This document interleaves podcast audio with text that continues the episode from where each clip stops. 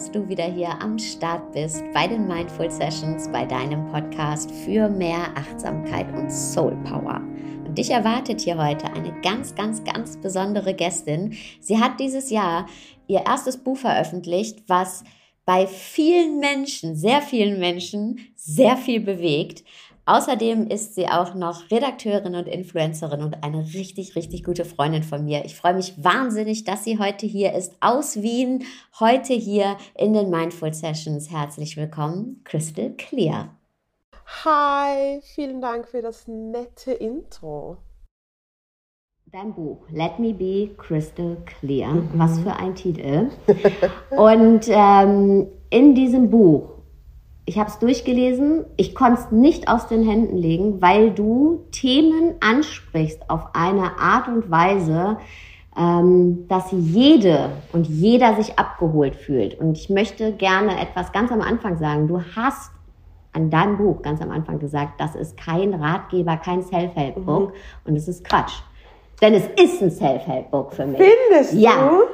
Also nicht das, hey, sorry, ich wollte dich beleidigen, aber es ist eines der besten Self-Help-Bücher, die ich oh, je gelesen habe. Sarah, stop! Doch. Findest du? Safe. Vielen Dank. Und ähm, falls ihr das Buch nicht gelesen habt, werdet ihr nach diesem Interview wissen, was ich meine. Ein Thema zum Beispiel, mit dem du einsteigst, sind Erwartungen. Mhm. Ja? Und du hast geschrieben, ich bin der Überzeugung, dass Erwartungen einschränken, wenn nicht sogar davon abhalten, ein glückliches und selbstbestimmtes Leben zu führen. Wie gehst du mit Erwartungen um? In allererster Linie nerven sie mich, weil ich wirklich der Meinung bin, dass sie uns einschränken. Und ähm, für niemanden der beteiligten Parteien gut sind. Ähm, Erwartungen können enttäuscht werden und enttäuschend sein. Ähm, und das alleine. Und wie kommt unser Gegenüber dazu oder was auch immer die Situation gegenüber dazu, ähm, dass sie das austragen muss? Wie kommen wir dazu, dass wir Erwartungen von anderen Menschen, die vielleicht nicht alles über uns wissen, ausbaden müssen? In was für einer Welt ist das cool? Ähm, und ich glaube, wenn wir alle unsere Erwartungen runterschrauben. Zu sagen, sie komplett zu eliminieren wäre die Lösung, ist auch ein Blödsinn, weil das macht keinen Sinn, das ist nicht machbar. Aber sie runterschrauben, das ist so hilfreich und so befreiend vor allem. Und, ähm, und deswegen habe ich mir das angewöhnt, das zu sagen, okay, ähm, I'm just gonna go with the flow. Und das funktioniert fabelhaft. Funktioniert das auch bei den Erwartungen, die du an dich selber hast? Ja, das macht mein Leben auch in Bezug auf mich selbst so viel einfacher. Es macht das Verhältnis zu mir selber so viel besser und so viel gesünder und so viel stressfreier, weil ich mich so immer daran erinnere, ich bin ein Mensch, ich bin ein Mensch mit Issues, ähm, ich bin ein Mensch, der auch mal einfach müde ist, keinen Bock hat, schlechte Laune hat, Fehler macht. Ähm, es erlaubt mir, mir selbst Fehler einzugestehen auf einem ganz anderen Level, als ich es vor, ich weiß nicht wie vielen Jahren gemacht hätte. Und ja, von daher hilft mir das mir selbst gegenüber auch sehr. Dazu ein kleiner äh, Gedanke von mir, den ich hatte, bevor ich mich auf dieses Interview vorbereitet mhm. habe. Ich wollte dir nämlich sowieso sagen, wie schön oder wie erleichternd für mich die Art, die du hast zum Kommunizieren für mich ist. Weil wenn wir über WhatsApp schreiben, mhm. und das ist jetzt eine Kleinigkeit, ja, aber ich finde es so schön, dass ich habe nie das Gefühl, oh, die liest jetzt sofort die Nachricht und dann kommt direkt was und ich muss direkt zurückschreiben. Mhm. Und das stresst mich nämlich ganz, ganz oft. Ne? Kennst du das? Ich habe dann so eine Liste von Nachrichten und dann oh, schiebe ich das so vor mir her. Dann irgendwann antworte ich und eine halbe Stunde später habe ich wieder so eine Liste von ja. zehn Nachrichten und ich habe das bei dir überhaupt nicht, weil ich wirklich das Gefühl habe, hey, die liest die, wenn es nicht urgent ist, mhm. wenn es eben für sie passt und antwortet dann und erwartet das aber eben auch nicht von mir. Und das ist jetzt ein ganz kleines, banales Beispiel, aber in dieser Zeit, in der wir leben, in der wir überall, ständig, auf allen Kanälen erreichbar sind, dieses immer antworten zu müssen, das setzt ganz schön unter Druck. Und ich stimmt nicht nur bei mir, bestimmt nicht nur im Privatleben, auch im beruflichen Leben. Und das ist etwas, ähm, als ich dann das im Buch gelesen habe, wie du mit Erwartungen umgehst, mhm. habe ich gedacht, okay, das passt. Es ist halt auch wirklich so, auch das WhatsApp-Beispiel ist perfekt, weil worum geht's? Mhm. Wir hatten, ich bin in einer Generation aufgewachsen, in der ich beides hatte. Ich hatte kein Internet und Telefonzellen und ich hatte Smartphones. Das heißt, ich weiß, es, die Welt dreht sich auch, wenn man nicht instantly antwortet.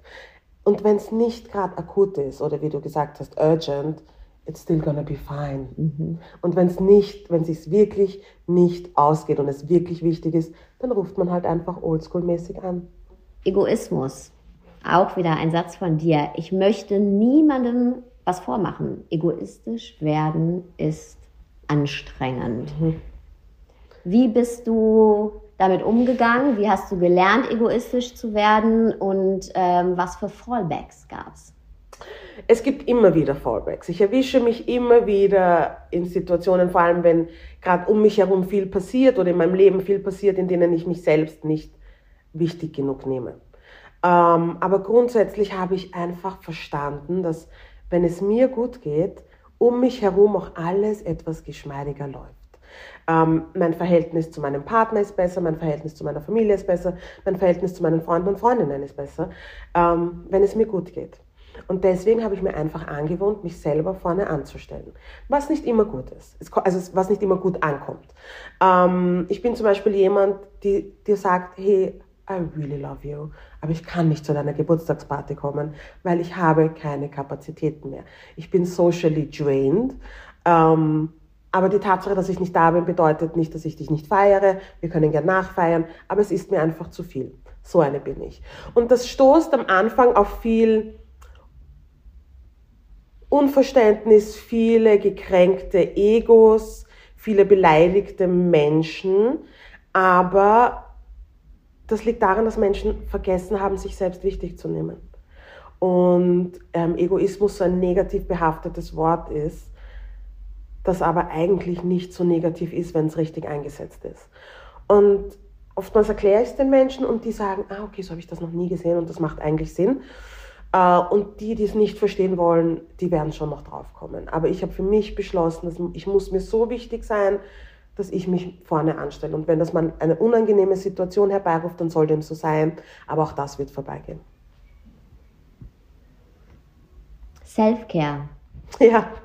Fand ich auch sehr schön, was du dazu geschrieben hast. Ähm, geht mal in einer ruhigen Minute in euch und überlegt, wie oft ihr euch etwas habt gefallen lassen, mhm.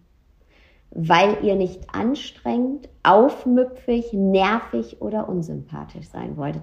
Das hat mich richtig gecatcht, weil ich kann da Minimum an der Hand zehn Beispiele jetzt aufzählen und ich bin schon jemand, der wirklich sehr auf sich achtet.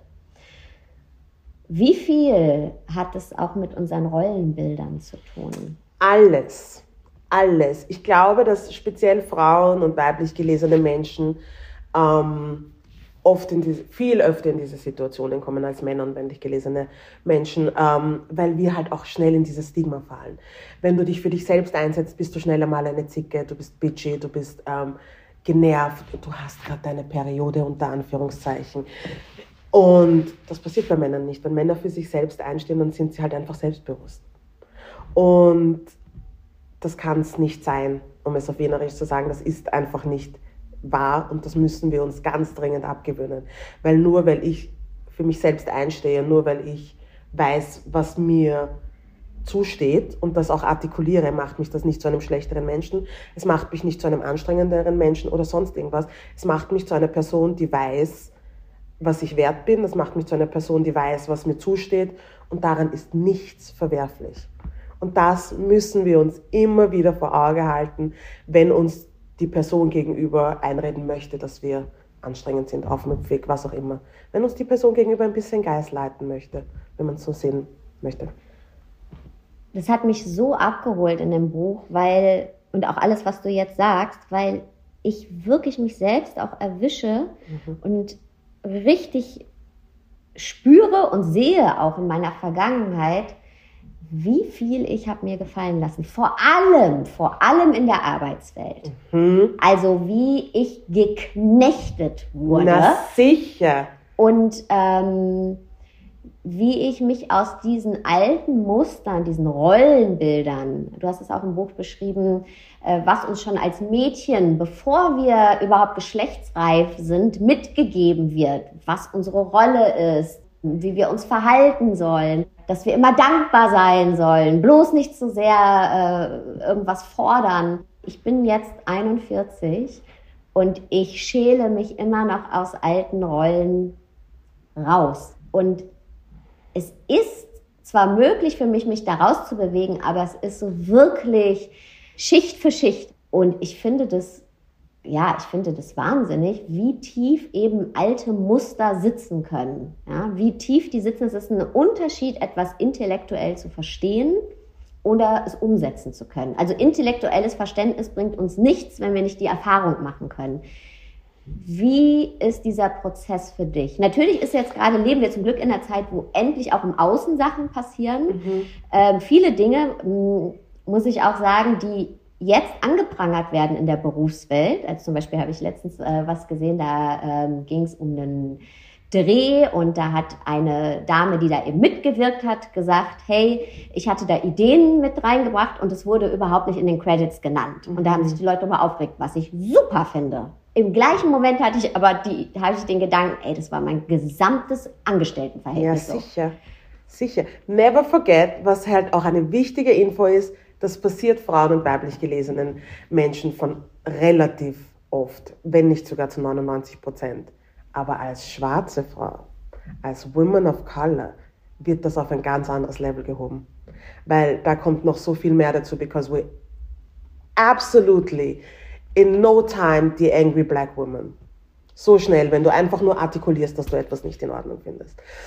Ähm, und ich lese dieses Kapitel gerne bei meinen Lesungen und bei der ersten Lesung habe ich realisiert, ich lese dieses Kapitel und sehe, wie Frauen zum Weinen anfangen, mhm. weil es artikuliert, was in ihnen schon seit so langer Zeit schlummern, schlummert und sie es oftmals nicht in Worte fassen können, aber diese Wut, wie viel Wut wir eigentlich in uns tragen, weil wir wissen, dass wir nicht richtig behandelt wurden, weil wir nicht ähm, die Credits bekommen haben für die Arbeit, die wir machen. Und ähm, ich weiß nicht, was mich dazu geführt hat. Ich glaube, ich, für mich ist das so, ähm, ich sitze halt da und schaue mir die Welt an und denke mir, das kann es nicht sein. Das kann es einfach nicht sein. Es muss eine Lösung geben. Wir müssen es besser machen. Ähm, was war deine Frage nochmal, Sarah? Wie das für dich war, dich aus alten Rollenbildern so, ja. rauszuschälen. Und ob das ganz bewusst war oder ob das eher, also für mich zum Beispiel war es eher eine unbewusste Sache. Ich habe gemerkt, so, ey, ich kann ich will so nicht mehr. Mhm. Ne? Ich, ich will nicht in einer Firma arbeiten. Ich nehme jetzt nur mal das berufliche mhm. Beispiel wo ich mich aufopfere und am Ende nichts habe. Mhm. Also wenn etwas außer gut Müdigkeit. Läuft, genau, außer Müdigkeit. Wenn es gut läuft, dann war es jemand anders. Wenn es schlecht läuft, war ich's. Mhm. So. Aber es ist ja wirklich so. Das ist halt einfach wirklich so. Und so behandeln wir uns selbst auch mhm. manchmal. Und ähm, ich weiß gar nicht, was für mich der ausschlaggebende Moment ist, aber eines der Situationen war auf jeden Fall die Zeit, nachdem die, das erste Mal die Lockdowns ähm, aufgehoben wurde und ich habe mit Frauen in meinem Umkreis gesprochen und alle haben dasselbe erzählt. Egal in was für einem Beziehungsstatus sie waren, egal ob sie Kinder hatten oder nicht Kinder. Jede Frau, egal welchen Alters, hat gesagt, ich bin fix und fertig, because I gave my all. Mhm. For everybody but me. Mhm. Wie schrecklich ist das? Und ich glaube, dass wir halt auch einfach so sozialisiert und erzogen wurden, dass das normal sein soll. Aber das ist es einfach nicht. Weil nur weil wir Frauen sind, heißt das nicht, dass wir uns selbst oder andere Menschen uns schlechter behandeln oder dass wir einfach ganz unten an der emotionalen Nahrungskette hängen. Das stimmt einfach nicht. Das ist einfach Blödsinn. Mhm. Und ähm, das zu realisieren und einfach ganz klar und simpel runterzubrechen, das hat mir dabei geholfen, mich davon zu befreien.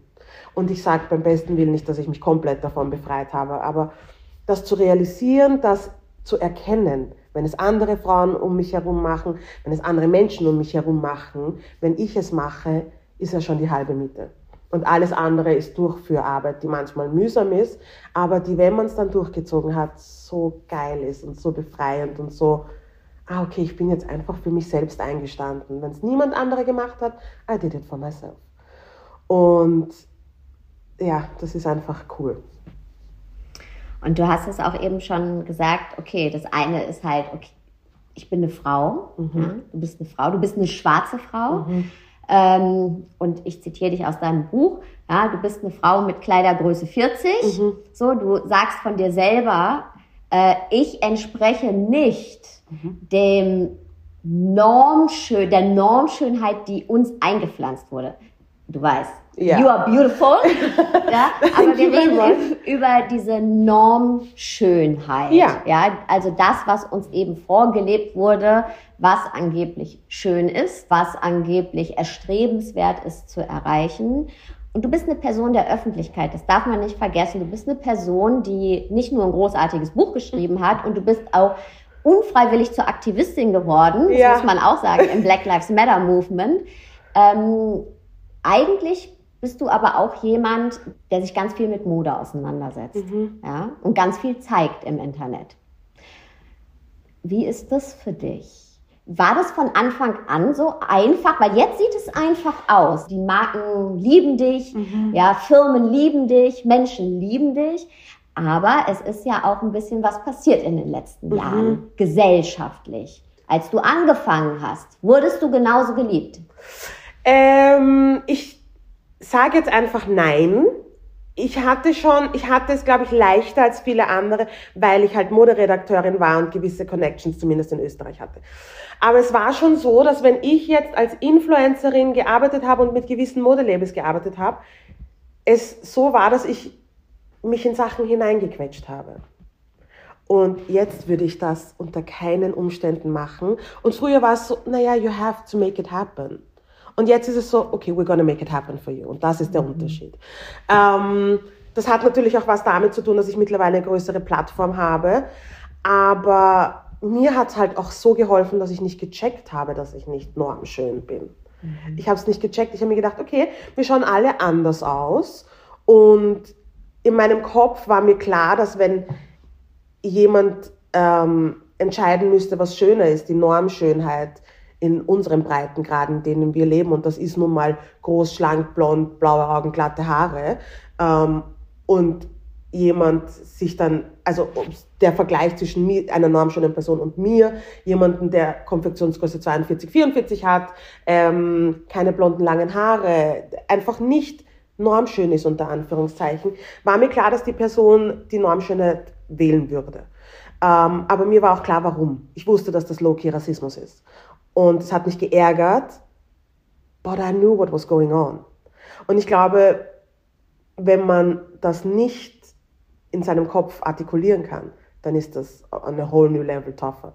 Aber ich bin auch nach Hause gegangen und war umgeben von Frauen, die ausgeschaut haben wie ich, die extrem cool sind, extrem smart, extrem tough, ähm, die für sich selbst einstehen, die einfach coole Frauen und coole Menschen waren.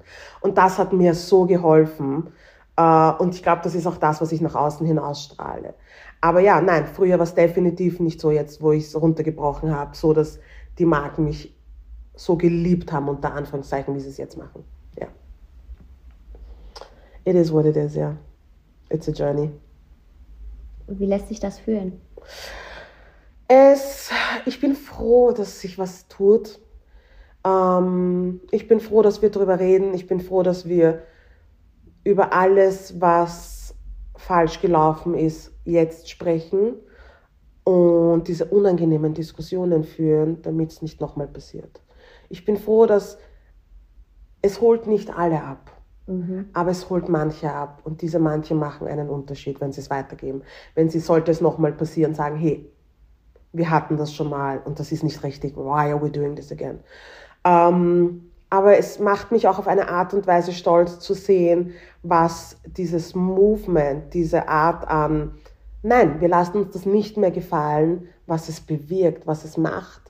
Ähm, ein gutes Beispiel ist die Frankfurter Buchmesse. Das wäre vor fünf Jahren untergegangen. Mhm. Es war ja nicht das erste Mal, also für alle, die es jetzt hier nicht mitbekommen haben, auf der Frankfurter Buchmesse war ein Stand von Neurechten und genau, der wurde einfach gebilligt. Das war mhm. sogar der Stand neben der ARD Hauptbühne. Und schwarze Autorinnen haben gesagt, okay, ich fühle mich hier jetzt nicht wohl, ich fühle mich nicht sicher. Wir, die wurden auch schon äh, bedroht. Mhm. Ja. Und trotzdem hat die Frankfurter Buchmesse das so gelassen. So die Autorinnen haben abgesagt, die Schwarzen. Die Neurechten durften bleiben und der Grund war äh, angebliche Meinungsfreiheit. Wir müssen auch Meinungen aushalten können, die wir nicht gut finden. Das hat aber für mich überhaupt nichts mit Meinungsfreiheit naja. zu tun. Ist ja ganz klar. Ich meine, stell dir vor, du bist in einer Position, in der du sagen kannst, Menschen müssen solche Meinungen aushalten. Mhm. Stell dir vor, du bist in einer Position, in der du ähm, so privilegiert bist, dass du sagen kannst, Menschen, die schlecht über andere Menschen sprechen, um es ganz banal runterzubrechen, die einfach rassistische Sachen sagen, sexistische Sachen sagen, dass ich diese Meinung aushalten muss. Just imagine the privilege. Mhm. Und was ich so toll fand an dieser Bewegung, an dieser, okay, weißt du was, dann tauchen wir nicht auf, ähm, ist, dass auch nicht geurteilt wurde über jene, die gesagt haben, ich habe so lange dafür mhm. gearbeitet. Ich habe dieses Buch oder diese Bücher geschrieben und ich träume davon, das auf der Frankfurter Buchmesse zu präsentieren, dass die nicht verurteilt wurden, mhm. sondern dass man gesagt hat, weißt was, wir verstehen das, we support you, but we're not going to support you in person there, but we are, you, we got your back. Mhm. Das ist so schön und das ist so ein schönes Zeichen und so ein wichtiges Zeichen. Ähm, und deswegen lässt es mich positiv stimmen, dass so viel passiert. Ähm, es ist wahnsinnig anstrengend, weil diese Aufarbeitungsarbeit ist ein Wahnsinn emotional. Aber es passiert was.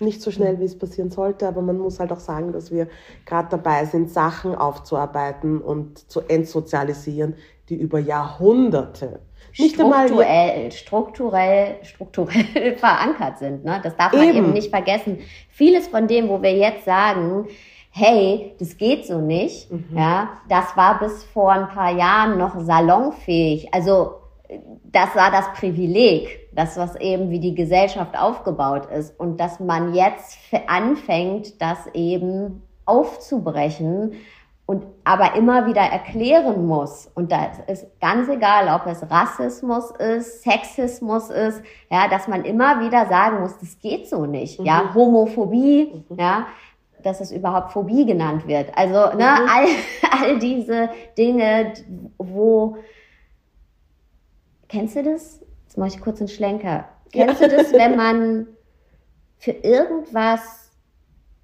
verurteilt wird oder schlecht behandelt wird und man hat selbst ein schlechtes Gewissen. So war es nämlich ganz lange. Ja, es war einem selbst unangenehm. Mhm. Du hast es eben bei dem Frauenbeispiel gesagt, ja. Hey, dann ist man die Zicke. So, mhm. ja. Und ich finde, das passiert langsam, dass sich das löst, dass die Menschen, denen Unrecht getan wird, dass die nicht mehr dafür ein schlechtes Gewissen genau, haben oder so unangenehm, also oh Gott, ich kann jetzt hier nichts sagen, sondern dass sich jetzt die anderen mal schlecht fühlen müssen, merken müssen, hey, das ist nicht normal, das mhm. ist nicht, das ist nicht so, wie es sein soll. Mhm. Und das ist ein Prozess. Und Den ich hoffe, alle Beteiligten verarbeiten alle. müssen, auch die, die Scheiße bauen. Und auch die, und ich glaube, das ist eine ganz große Menge auch, eine, ähm, eine Schnittmenge, die die es nicht besser wissen. Mhm. Und ich finde, jeder darf Fehler machen, solange wir aus Fehlern lernen. Weil Fehler sind da, um uns daran zu erinnern, okay, ey, da ist noch Raum für Wachstum. Die wollen uns zeigen, das kannst du besser. Ja. Das können wir besser. Ja. Und da ist ein kleiner Schmerzpunkt oder ein großer Schmerzpunkt, nämlich erstmal sich einzugestehen, ich habe einen Fehler gemacht. Okay, das ist nicht cool. Vielleicht auch, wie ich das die letzten 20 Jahre gemacht habe in meiner Position als Chef. Ist vielleicht nicht cool. Oder wie ich mit Frauen umgehe. Mhm. Und das sind so ganz kleine Sachen. Oder wie ich mit People of Color, BPOC umgehe. Ja, also ganz, manchmal ist es ja wirklich so, sind es diese Alltagssituationen, mhm. die sich auch ändern müssen. Und diesen Schmerzpunkt aushalten zu müssen, auch für mich, ich meine, ich mache auch tausend Fehler, ja, Schmerzpunkt aushalten zu müssen, zum Beispiel zu sagen, gewisse Sachen sind keine, auch nicht im Spaß Wertungen oder Schimpfwörter. Also ich sage das überhaupt nicht gerne, aber ich habe früher Wörter benutzt, ja, ach Mensch, du bist doch ja. B, Pünktchen, Pünktchen, Pünktchen, ja, so, ja. ja. Das will ich dir nicht mal mehr so sagen, ja. Aber das, damit bin ich aufgewachsen. Ja. ja. Das war ganz normal, dass man, also, so, jetzt komme nämlich ich. Ich sage, ja, das war doch früher ganz normal, dass man das gesagt hat. Man kann es aber auch anders sagen. Man kann sagen, ey, scheiße, das war ganz normal, dass ich das früher gesagt habe. Das ist eigentlich voll nicht in Ordnung, dass das normal war. Ich genau. ändere mich, weil genau. ich damit Menschen, die Behinderungen haben, eingeschränkt sind, herabwerte. Exactly. Und das ist ein Schmerzpunkt für mich. Das, das weil das ist so, ey, okay, Sarah, du hast es ganz lange falsch gemacht. Ohne eine böse Absicht. Aber ich habe das gemacht. Und es tut weh, das mir einzugestehen. Aber das braucht es eben, um es beim nächsten Mal besser zu machen. Exactly. Und ich finde, dass man sich halt auch die Chance gibt, es besser zu machen. Mhm. Anstatt ewig lang herumzukauen, drauf herumzukauen und zu sagen, äh, ich habe das früher gemacht, das hat man doch früher so gemacht und damals war es auch mhm. in Ordnung. Times are changing. Mhm. Und das ist doch eine Chance, sich zu bessern. Warum nimmt man die nicht an?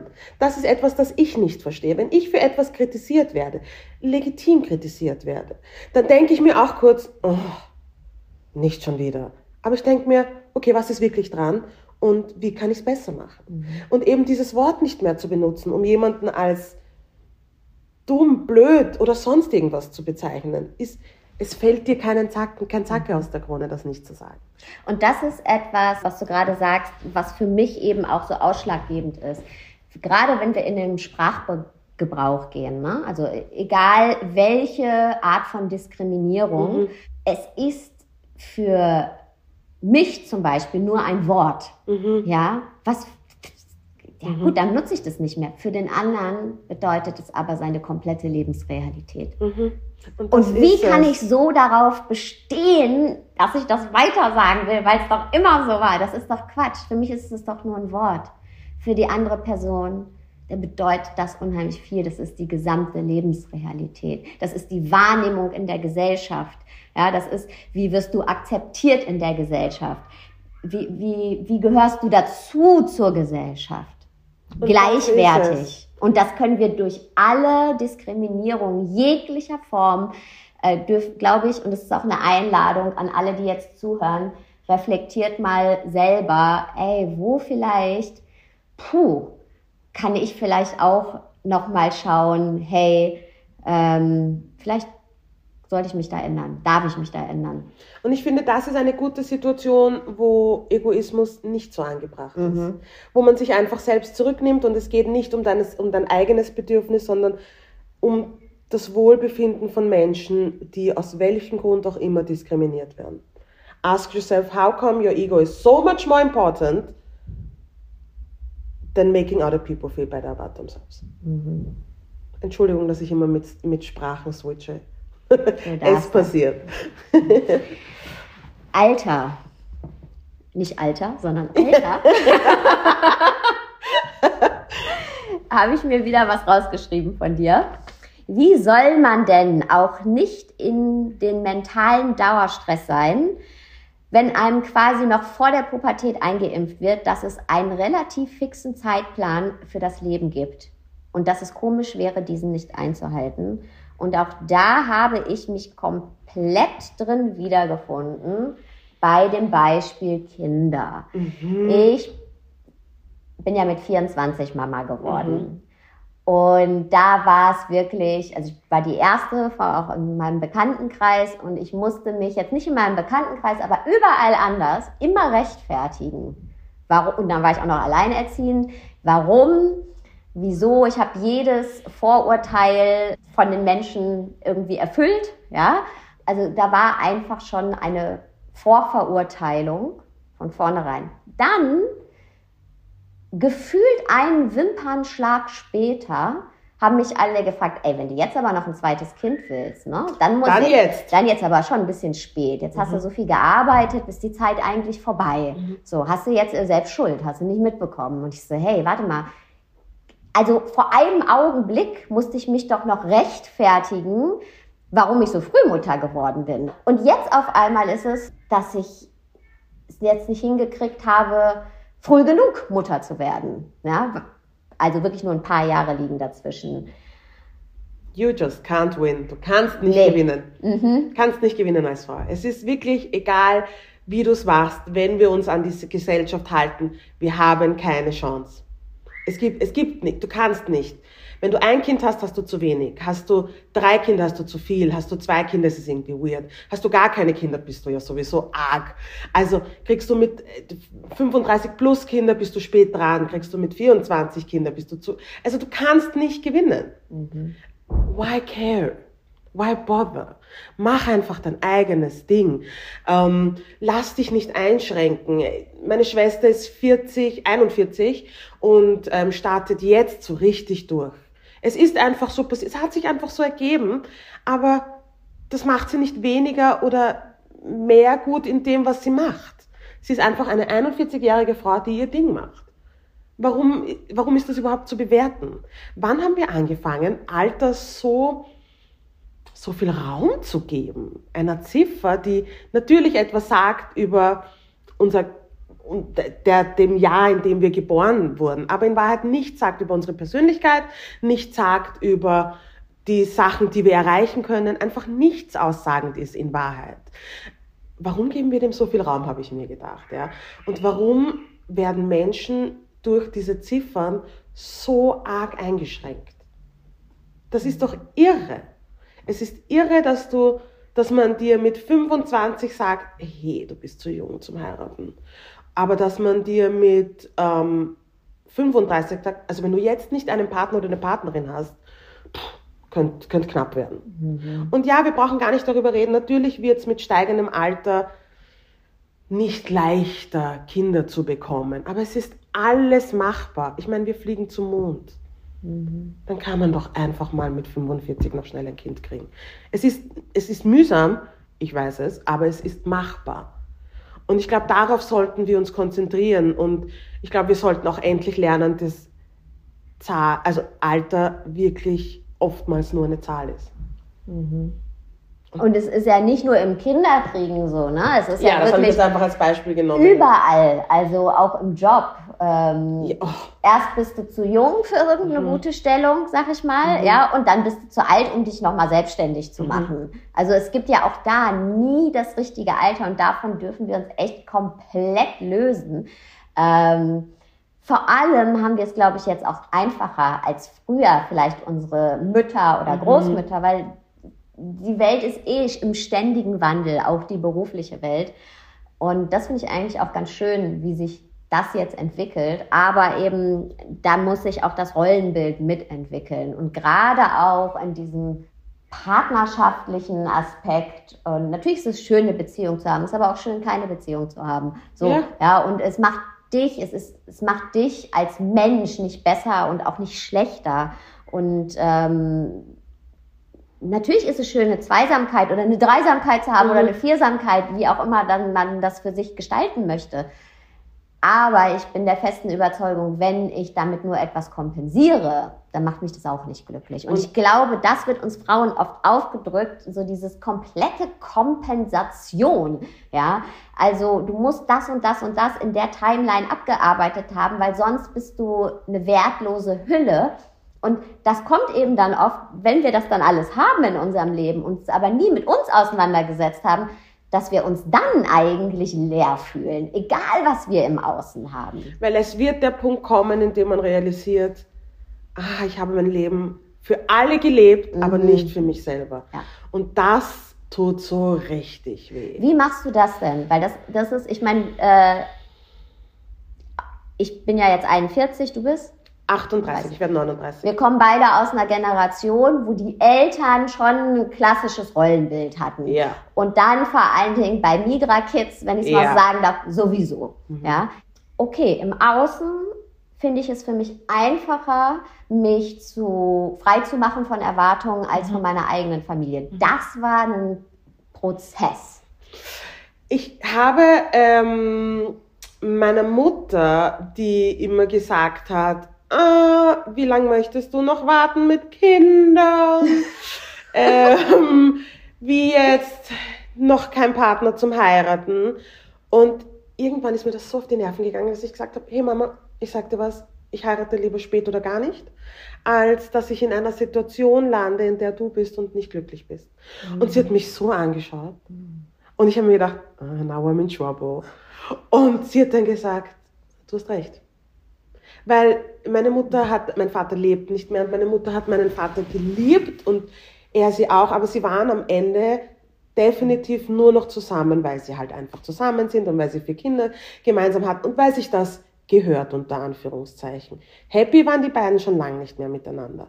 Und das konnte sie tatsächlich erst reflektieren, nachdem mein Vater gestorben ist und sie realisiert hat, das ist natürlich alles traurig, aber, ah, okay, es fällt ihr ein bisschen eine Last von der Schulter.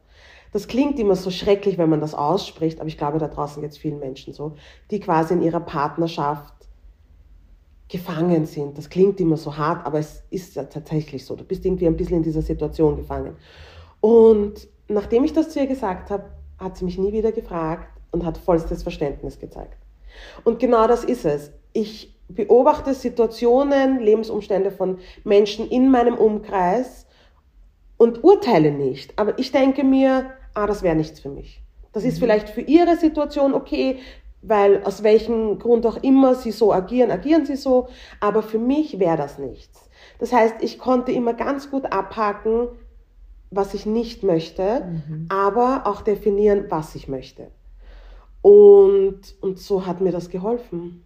Und so lebe ich tatsächlich mein Leben. Und ich ecke viel an und muss mir viel Bullshit anhören. Ich meine, das, was ich mache, ist jetzt nicht, ich habe halt Verhältnis gesellschaftlich mit, wie viel Jahr mit 36 geheiratet, das ist ja quasi, warum heiratet man da noch, hat man uns auch teilweise gefragt.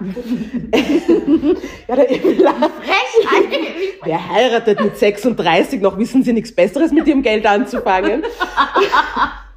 ähm, äh, und habe mich erst mit 37 mit dem Kinderwunschthema auseinandergesetzt und lauter solche Sachen. Aber für mich hat sich's vorher einfach nicht richtig angefühlt. Ich habe mich erst mit, äh, wie alt war ich? Ich glaube 34 selbstständig gemacht.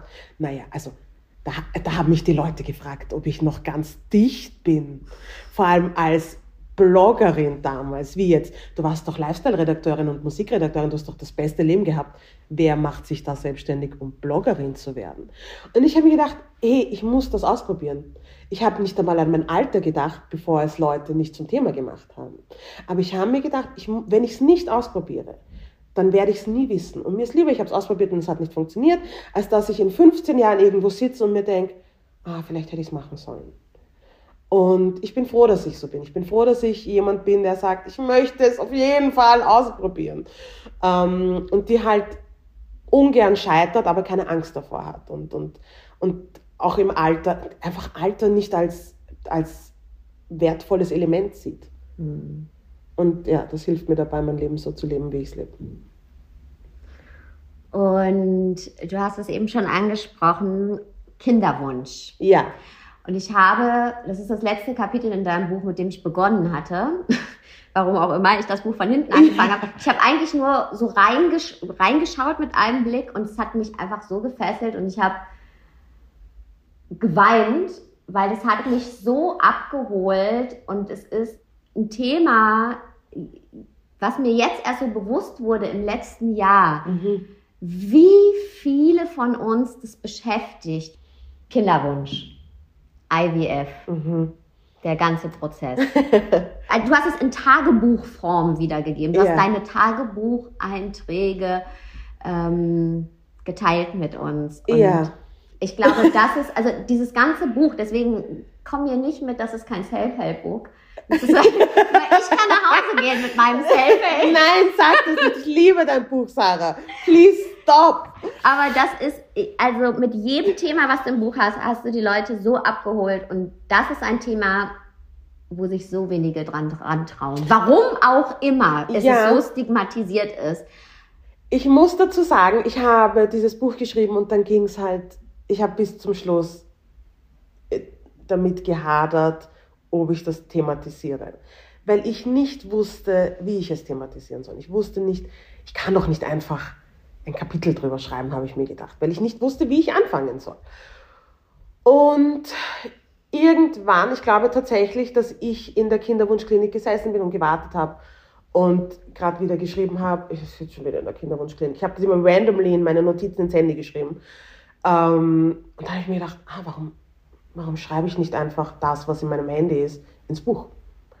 Und ich musste es ein bisschen abändern, weil ich Namen rausstreichen musste und so weiter und so fort. Aber im Grunde ist das, was in dem Buch steht, genau das, was in meinem Handy steht.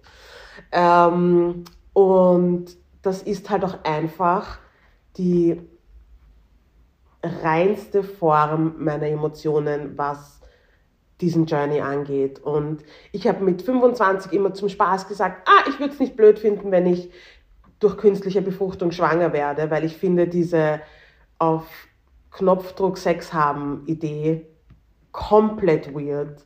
Come to find out, zwölf Jahre später hatte ich einfach keine andere Wahl.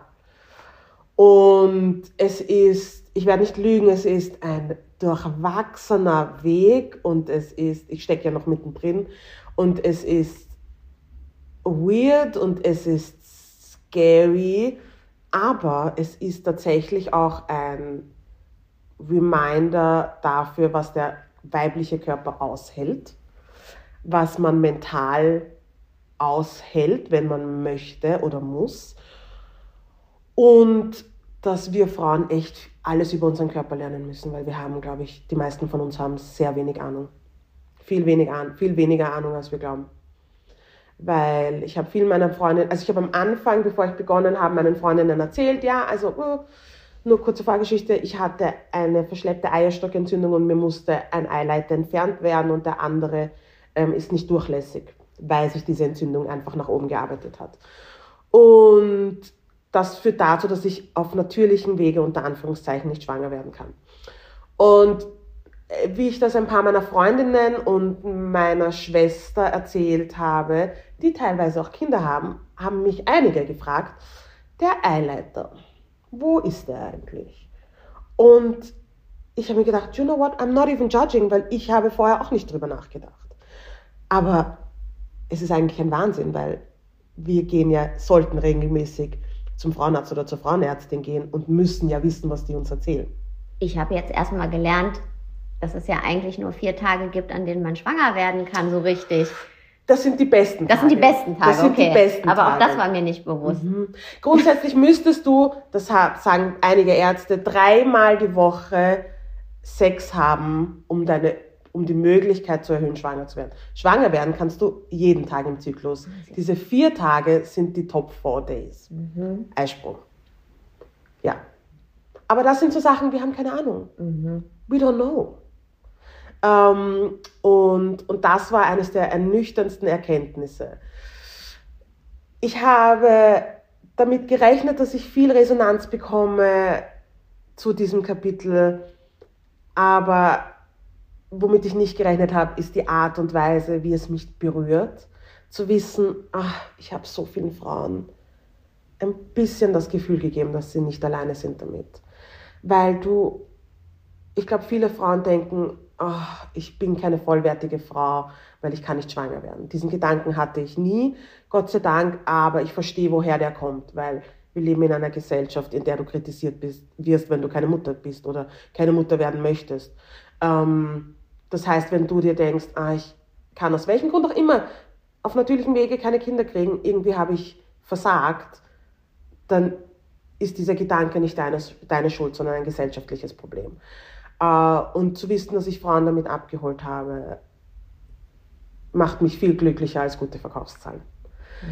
Und ich glaube, ich habe auch vielen Frauen die Angst genommen. Ich glaube, ich habe eine Art Zusammengehörigkeitsgefühl kreiert, weil du kommst gerade in Corona in diese Kinderwunschklinik und niemand redet mit irgendwem im Warteraum, aber we're all in the same situation. Und ich denke mir immer, oh, ich würde so gern einfach mit euch reden und euch fragen, wie es euch geht und mich mit euch austauschen. Einfach um zu wissen, dass wir eh alle im selben extrem mühsamen, hormongeplagten Boot sitzen. Ähm, ja, aber it is crazy town. Mhm. Du schreibst ja wahnsinnig ehrlich auch. Ja. Das hat mich so berührt. Wirklich so dieses, du schreibst, hey, heute wurden mir Eier eingesetzt mhm. und dann ist zwei, äh, zwei Absätze später, es hat wieder nicht funktioniert. Mhm. Ich muss mich erstmal sammeln. Ja. ja. Na, und du ich muss jetzt auch gleich wieder weinen, weil du sitzt da und es um dich herum, und deswegen habe ich auch aufgehört, den Menschen um mich herum zu erzählen, wir hatten wieder einen Transfer, weil this, everybody is so excited. Mhm. Und das ist halt blöd, weil wenn das nicht funktioniert, das hebt natürlich, auch wenn du es nicht möchtest, aber es hebt deine Excitement auch und es hebt deine Hoffnungen. Und ich bin echt ein positiver Mensch, aber was dieses IVF angeht, bin ich mehr realistisch als optimistisch. Und das hilft deswegen mache ich es den Menschen in meinem Umkreis nicht zum Vorwurf, sondern habe beschlossen, es ihnen nicht mehr zu erzählen, weil wenn dir schlecht ist und du sagst, boah, mir ist schlecht, ich kann das hier alles nicht riechen, dann mhm. könnte das eine Schwangerschaft sein. Es mhm. könnte aber auch die Nebenwirkung von den Hormonen sein, die du gerade nimmst. Mhm. Aber das checkt niemand, der nicht in der Situation ist. Und du möchtest es ihnen nicht madig machen, indem du sagst, ja, aber das heißt ja nichts oder bitte hör auf mich zu hypen, weil die dann auch traurig sind und sie sich denken, aber ich wollte dir noch was Gutes tun. But it's not helping. Und deswegen habe ich beschlossen, es für mich zu behalten. Was für viele Menschen ähm, in meinem Umkreis merkwürdig war, aber das war mir egal, weil da ging es einfach um mich und da wären wir wieder bei dem Thema und das müssen sie einfach aushalten, weil mir geht es einfach besser so.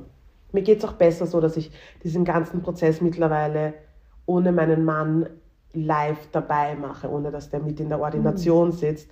Weil der ist immer so aufgeregt und der ist so nervös und das kostet mich Energie und der hat dann immer so Fragen und dann machen sie so Witze. Er und der Arzt, die verstehen sich so gut und dann machen sie so Witze und du sitzt auf diesem Sessel. Jeder, jede Frau kennt diese Gynäkologen und Gynäkologinnen-Sessel und du sitzt da und über dich herum machen Männer Witze und du denkst dir, no, I can't. I'm sorry. Markus, du musst zu Hause bleiben. Und am Anfang war er so, ja, aber, äh, und ich habe gesagt, mir geht es einfach besser. Du kannst mich in jeder anderen Situation und in jeder anderen Form unterstützen, aber vor Ort geht es mir einfach besser, wenn ich es alleine mache. Und in der Kinderwunschklinik haben mir dann auch gesagt, das kommt nicht so selten vor, mhm. dass Frauen nach dem ersten, äh, nach dem zweiten oder dritten Mal lieber alleine kommen. Und in deinem Buch hast du diesen Raum aufgemacht, den du dir in der Kinderwunschklinik wünschen würdest. Mhm. Dieses we are all in this together, nicht we are all alone in this together. Mhm. Ja?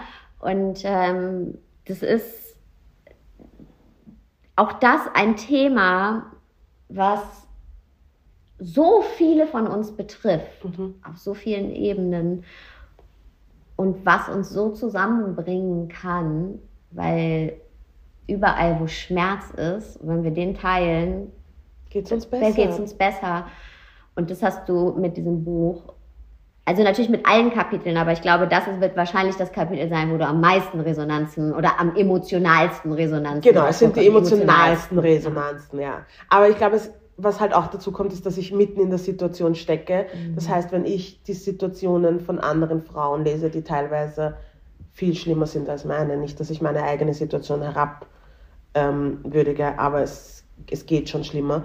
Ähm, das, ist, das nimmt dich auf einem ganz Level, auf einem ganz anderen Level holt dich das ab, nimmt dich das mit. Das ist, ist, schon, ist schon schlimm. Ähm, was ich aber schon dazu sagen muss, ist, dass ich dankbar bin, dass es das gibt. Also ich meine, natürlich, wenn du auf Hormonen bist und du denkst, ich will einfach nur die gesamte Welt anzünden und alles stinkt, seit wann stinkt die Welt so und warum ist mir so heiß, warum ist mir so kalt? Ähm, aber ich sitze dann oft da und denke mir, hey, das ist ein Wahnsinn, dass das überhaupt machbar ist. Es mhm. ist ein mhm. Wahnsinn, was die Medizin machen kann. Ähm, es ist die, ein Wahnsinn, dass, dass die mir einfach ähm, Follikel entnehmen und daraus Embryos werden und die mir das einsetzen. Das ist ein Wahnsinn. Äh, und ich bin dankbar, dass es diese Möglichkeit gibt. Weil das war früher einfach kein Thema und ich würde mir wünschen, dass das entstigmatisiert ist, weil jeder, der schon mal in einer Kinderwunschklinik war, wird feststellen, Kinderwunsch kennt keine Diskriminierung. Das sind ähm, unter Anführungszeichen junge Frauen, das sind unter Anführungszeichen ältere Frauen, das sind ähm, Queer Couples, das sind ähm, alleine, alleinstehende Frauen unter Anführungszeichen. Jede, jedes Religionsbekenntnis ist vertreten, also es ist, jede Hautfarbe ist vertreten, das ist ein guter Querschnitt durch unsere Gesellschaft. Und ich würde mir halt einfach wünschen, dass das entstigmatisiert ist. Und dieser Gedanke hat mir dabei geholfen, ähm, dieses Kapitel zu schreiben. Und es ist kein Thema, was, wie du es gerade gesagt hast, äh, was vor irgendjemandem Halt macht. Mhm. Und es betrifft jede. Es kann jede mhm. betreffen. Mhm. Und trotzdem, und ich glaube, da müssen wir als Gesellschaft auch drüber sprechen, bekommt nicht jeder Unterstützung. Also ja. äh, in Form von, das ist ja ein wahnsinnig äh, kostenintensiver Prozess. Und du musst schon gewisse Kriterien erfüllen, was Alter angeht, auch was Familienstand angeht, um überhaupt äh, Zuschuss von der Krankenkasse zu bekommen. Also ich weiß nicht, wie es in Deutschland mhm. ist, aber in Österreich darf die Frau nicht über die Frau bzw. die oder der Gebärende nicht über 40 sein und muss gewisse medizinische Gründe vorweisen können, warum der IVF-Fonds die Kosten übernimmt und dann übernimmt der IVF-Fonds tatsächlich nur vier Versuche. Mhm. Ähm, ich habe einige Freundinnen und Bekannte, die sehr spät drauf gekommen sind, dass sie Hilfe brauchen, in Form von, von der Wissenschaft und der Medizin. Und deswegen würde ich Frauen, die eventuell mit dem Gedanken spielen, Kinder zu bekommen, wirklich raten, sich checken zu lassen. Grundsätzlich sowieso alle, zwei, alle sechs Monate zum Frauenarzt oder zur Frauenärztin zu gehen, aber Fruchtbarkeitscheck, ähm, Durchlässigkeitscheck der Eileiter, Endometriose-Check und, und andere Formen dieser Krankheiten ähm, einfach checken zu lassen. Und wenn man ein Gefühl hat, das ist so wichtig, wenn man beim Arzt oder bei einer Ärztin sitzt und man hat ein Gefühl, dass etwas nicht stimmt und man wird nicht ernst genommen, dann ab zur nächsten Meinung. Weil meistens stimmt dieses Gefühl auf irgendeine Art und Weise. Irgendwo ist da was dran und deswegen ähm, würde ich dringend dazu raten, einfach eine zweite Meinung einzuholen. Bei mir war es auch so, bei meiner Schwester war es auch so. Und es ist, du hast ein Gefühl und dann sitzt dir da jemand gegenüber, der das jahrelang oder die das jahrelang studiert hat und dir das so ein bisschen runter macht und du dir denkst, ja, okay, vielleicht habe ich übertrieben, aber irgendwo denkst du dir, ah, na, I have a feeling. And that feeling is probably always right. Mhm.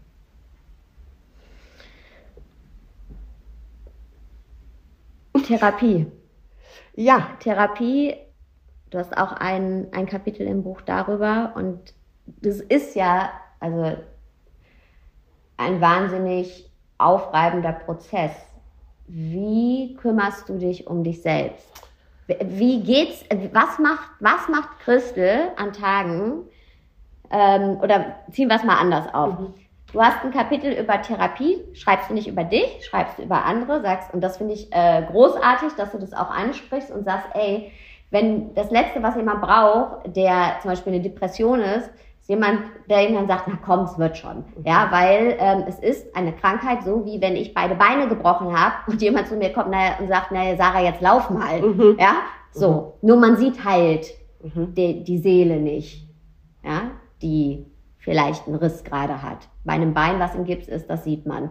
Und du hast eine Freundin von dir gefragt, dir mal die fünf, dass du die fünf, äh, oder dass sie dir die fünf Top Sachen aufschreibt, die sie auf gar keinen Fall hören mhm. möchte, die, die eben eine Depression hat. Und fand ich sehr gut. Punkt Nummer drei, du musst doch einfach nur positiv denken. Da hast du dann geschrieben, na, du hingegen musst einfach scheißen gehen. Ja. Und, oder immerhin bist du nicht wirklich krank. Deine Antwort, psychische Krankheiten sind Überraschung, Überraschung Krankheiten. Sie sind zwar keine körperlichen, aber psychische. Außerdem ist das hier keine Challenge der Krankheiten. Nicht gesund zu sein ist an sich schon mühsam genug. Dafür braucht man nicht wirklich dankbar zu sein. Mhm. Oder wirklich nicht dankbar zu sein. Und das eine ist eine psychische Krankheit, das andere ist eine wahnsinnige seelische Belastung mhm. und eins kann schnell auch zum anderen führen. Was machst du, wenn es alles zu viel wird. Und du bist auf Hormonen ja auch noch. Also bitte, was machst du? Ich auch in der Partnerschaft, Scheu, wenn ich jetzt nochmal, aber Ja. nee, ich stelle mir das auch bildlich vor. Ich meine, man ist ja auch nicht nur alleine da drin, man ist Mhm. ja mit einem Partner, das ist toll, der unterstützt einen, man macht das zusammen, aber es ist auch manchmal überhaupt nicht toll, weil dann beide enttäuscht sind und beide den Schmerz haben und man echt nicht die Kraft hat, einander aufzufangen. Was machst du? Ähm, ich habe meinen Gefühlen vollständigen Raum gegeben. Ich Mhm. habe ähm, mich einfach zwei Tage eingesperrt und geweint und ähm, mich gesammelt. Ich bin jemand, der schreibt, wenn es mir schlecht geht und wenn gar nichts mehr geht, wenn ich merke, okay, ich komme aus diesem Fang nicht raus, es wird nicht besser, gehe ich zur Therapie. Äh, mein Mann geht zur Therapie, was das Ganze so viel einfacher macht, weil ich ja oft, er ist einfach mein Partner und wir sind zwar erst ein paar Jahre zusammen und verheiratet, wir kennen uns 20 Jahre.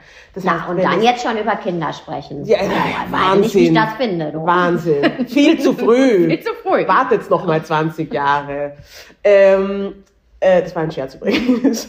Äh, und da habe ich oft das Gefühl, auch für ihn da zu sein. Und in dieser Situation ging es einfach nicht. Und er ist zur Therapie gegangen und ich war so dankbar, weil ich dann mit einer etwas weniger emotional geladenen Version von ihm sprechen konnte, was mir sehr geholfen hat. Ähm, aber ja, ich mache, tue Dinge, die mir gut tun. Ich ziehe mich zurück, ich sage meine Termine ab, ich bleibe im Bett, ich mache nichts, ich rede mit Menschen, von denen ich das Gefühl habe, dass sie mich verstehen, denen ich, äh, die, die mir den Raum geben, ohne zu urteilen, ohne mir ihre Tipps aufs Auge zu drücken, die mir einfach nur zuhören. Und ja, wenn alle Stricke reißen, gehe ich zur Therapie. Und das ist äh, das Beste für mich. Das hat sich aber für mich als angenehm erwiesen. Also wenn das andere Menschen anders handhaben, ist das natürlich auch in Ordnung, solange man etwas tut. Wenn man es schafft, sich aus diesem Loch zu ziehen, weil ich meine, ich hatte das noch nie, aber von den Menschen in meiner Umgebung, die das haben, weiß ich, das ist beim besten Willen keine Selbstverständlichkeit, dass man es schafft, sich aus diesem Loch zu ziehen. Und das muss man als außenstehende Person am Radar haben. Das muss man verstehen. Mhm. Und deswegen liebe ich dein Buch so, weil du einfach alles entstigmatisierst, was leider noch stigmatisiert ist. Also Ja. wirklich alles. You, you, you do the whole thing. Ja, du machst auch nicht bei 80 Prozent Schluss. Du sagst, nee, alles hier wird aufgeräumt. Und ähm, vielleicht zum Abschluss. Ist es auch ein bisschen Therapie für dich? Es war die beste Therapie für mich. Ähm, Ich habe beim Schreiben tatsächlich gemerkt, wie viel ich nicht richtig aufgearbeitet habe, wie viel mich eigentlich noch extrem nervt, ähm, was ich gern anders haben möchte. Es hat mir auch geholfen, mich daran zu erinnern, was ich alles falsch gemacht habe. Ein gutes Beispiel sind diese fünf Dinge, die Menschen mit Depressionen oder psychischen Erkrankungen nicht mehr hören wollen. Ich habe einiges davon sicher auch schon zu jemandem gesagt, weil ich es nicht besser wusste. Ähm, aber jetzt weiß ich es besser. Und das weiterzugeben, also das nicht weiterzugeben, wäre nicht richtig. Und ja, es war Therapie für mich, ja.